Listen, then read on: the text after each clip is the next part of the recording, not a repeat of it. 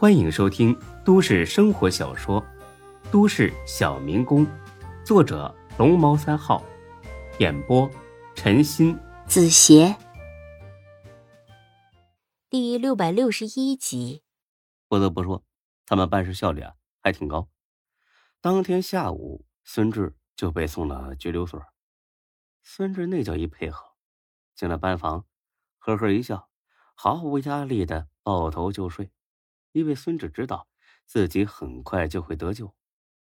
有句老话怎么说来着？“请神容易送神难。”哼，等着吧，有你们哭着求我的时候。第二天，孙一闪不到八点就来了，敲了敲门，没回应；打电话没人接。他以为孙志呢睡得太死，又把手机调了静音，所以听不见。又猛敲了几下，还是没回应。孙一闪没办法了，只得去前台求助。前台呢，拿着贝卡打开了门。孙一闪进去一瞧，没人，但是行李还在。难道是出去了？不应该啊，这都到点了，没想到他这么没时间观念。啊，等着吧。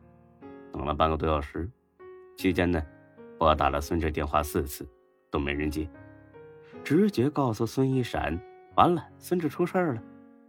孙一闪立刻到前台调看从昨天入住到现在的监控录像，亮出工作证明。工作人员很配合，这不看不要紧，一看吓一跳。从监控录像上可以看到，孙志呢昨天下午四点多就离开了宾馆，之后就再也没回来过。而且孙志走出宾馆的时候神态轻松，步履正常，并不像是跟谁约好了要急着去见面的样子。应该是出去随便溜达一下，这么说，孙志应该很快就会回来。就算在外面吃饭耽误了时间，那至少也会回来睡觉吧。一想到这儿，孙一闪心里就是咯噔一下。距离孙志离开酒店已经十几个小时了，如果他真出了什么事儿，想救人都来不及。孙一闪意识到问题严重性，立马向领导汇报。领导对这个情况很重视。层层报到了 L 市公安局局长甄斌那里。甄斌呢，正在为马上能见到孙志和他商谈一下做节目的事感到高兴。毕竟是孙志帮他们破了这桩曾经轰动一时的大案，有力的维护了法律的尊严，也极大提高了 L 市公安的威信。在孙志来之前呢，，L 市的电视台的法制频道已经宣布了这起杀妻案告破。并告诉大家，两天后会邀请对侦破此案另有头功的逃犯克星来做一期现场直播的节目。除此之外，洱乐市晚报呢还详细解释为什么会把他称作逃犯克星啊，理由有三：一，他曾经勇动人贩子，从人贩子手中抢回了被拐的孩子；第二，他曾经制服在这市轰动一时的野屠夫。现在呢？他又揪出了 L 市当年的杀妻狂魔，这些英雄事迹都是钟国正提供的，而且是背着孙志提供的。钟国正想法很简单，这是荣誉啊，崇高的荣誉。就算孙志不是自己的女婿，他也要尽力的去弘扬这种正义之举。就这样，经过 L 市媒体的传播，L 市群众甚至是整个 H 省都对这期节目翘首以盼。迫切的想一睹这个英雄的真容。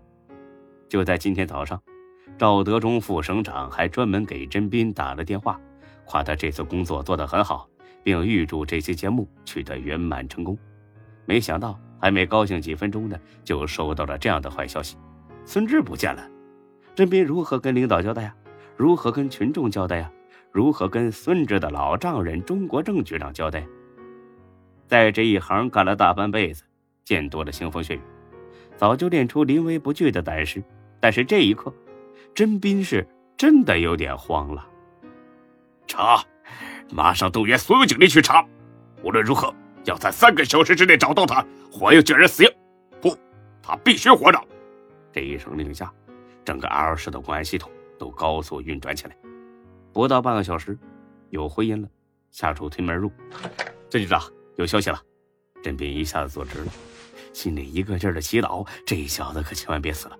他，啊，活着，活得好好的。长吁一口气，这甄斌心里的石头终于落地了。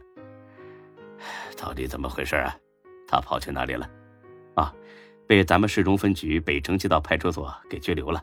现在呀，就关押在拘留所里。拘留？为什么呀？他犯了什么事？哦，说是殴打出租车司机，具体情况还不太清楚。甄局长，您看，还看什么呀？走，去拘留所。甄斌的突然到访把拘留所所长吓一跳。所长呢，立刻向分局局长报告。局长立刻向区委书记报告，因为这里的区委顾书记曾经是甄局长的老部下。甄斌不仅仅是市局局长，还是儿时的副市长。老领导突然不请自来，也不通知一声，而且气势汹汹，可见是来兴师问罪的。这些大小领导还在赶来的路上，甄局长已经在会见室见到了孙志，是戴着手铐的孙志。说实话，他对这个年轻人第一印象相当不错，目光坚毅，神情自信。虽然身处拘留所，却不慌不忙，一副泰然自若的样子。除此之外，甄斌实在不相信。这个年轻人会无缘无故的殴打出租车司机？呵 呵你好啊，哼，你好，咱们好像没见过吧？哈哈，这不是见着了吗？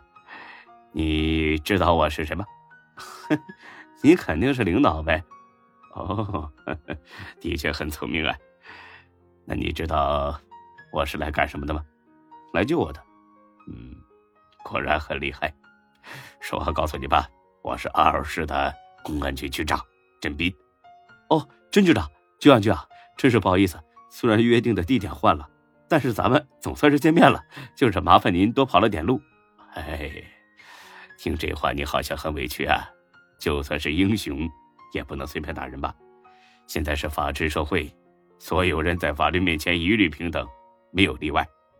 哎呀，甄局长，我还是先跟您讲述一下事情的经过吧。